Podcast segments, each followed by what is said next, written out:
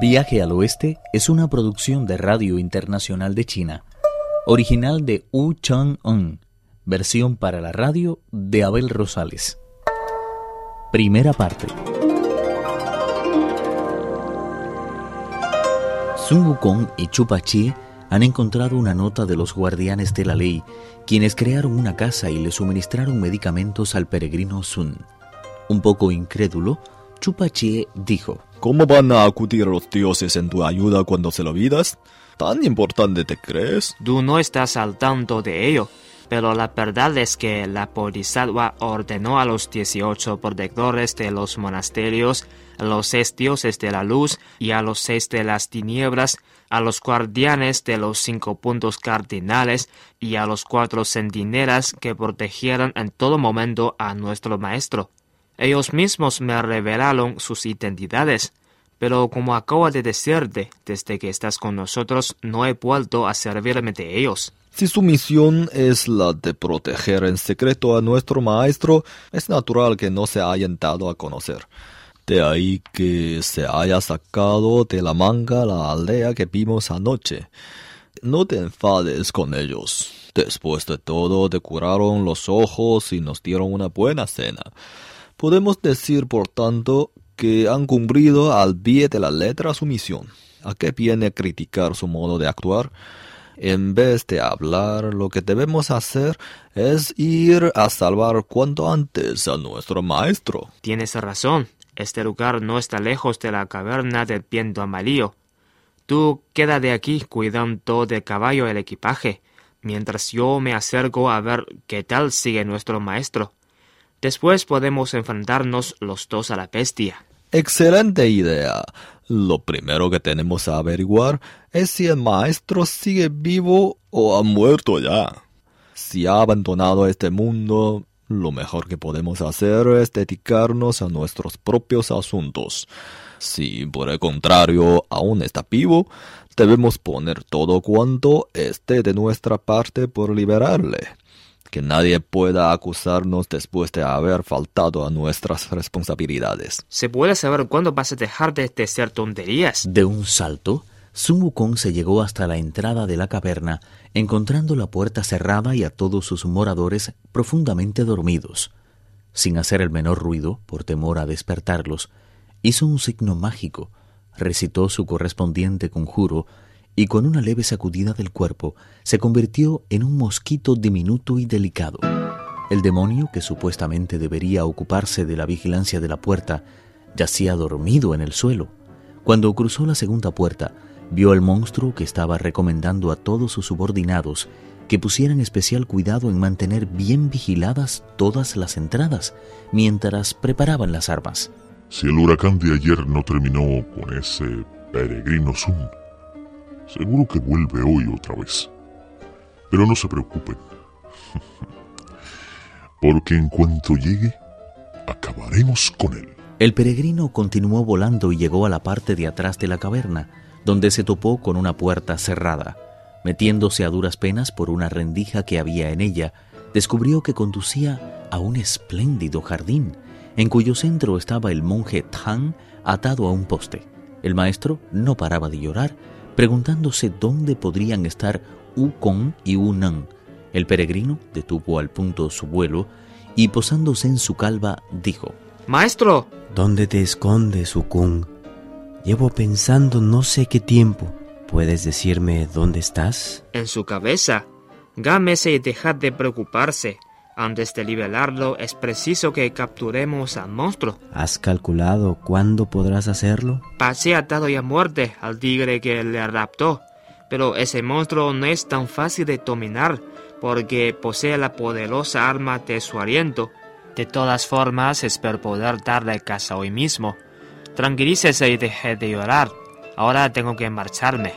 Cuando el peregrino Sun, convertido en mosquito, iba saliendo, vio al monstruo sentado en un lugar destacado, pasando revista a los comandantes de sus ejércitos. En esto entró corriendo un demonio que informó que había visto a un monje con un hocico muy largo y unas orejas enormes. El monstruo concluyó. Eso quiere decir que bien el huracán mató al peregrino Sun o bien ha ido en busca de ayuda. No importa la ayuda que pueda conseguir, porque únicamente el Bodhisattva Lin Chi puede hacer frente a mi viento. Los demás son incapaces de hacerme el menor daño. El peregrino se encontraba justamente encima de él, colgado de una viga, y se alegró sobremanera de escuchar semejante confesión. Inmediatamente salió volando de la caverna y tras adquirir su forma habitual, se dirigió al lugar donde había dejado a le dijo, Con el fin de entrar en la cueva y ver qué tal le iba a nuestro maestro, me convertí en un mosquito. Pude así verle atado a un poste de jardín llorando amargamente su suerte. Tras aconsejarle que no se rindiera a la desesperanza, volví al salón en el que estaban reunidos el monstruo y los suyos para espiar. El muy engreído afirmó que no temía a ningún guerrero celeste, porque el único capaz que hace frente al huracán de su aliento es el Bodhisattva Lin Chi. El problema es que no sé dónde vive ese monje.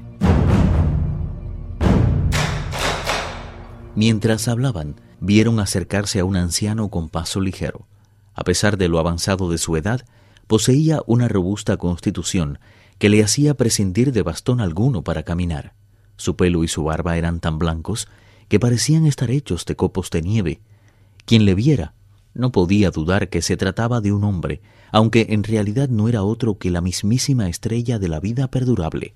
Sun Wukong le dijo, Acepte mis más humildes respetos. El anciano hizo un gesto de desagrado y devolvió el saludo a regañadientes preguntándole, ¿De dónde eres y qué estás haciendo en un lugar tan salvaje y apartado como este? Nosotros somos monjes que nos dirigimos hacia el oeste en busca de escrituras sagradas.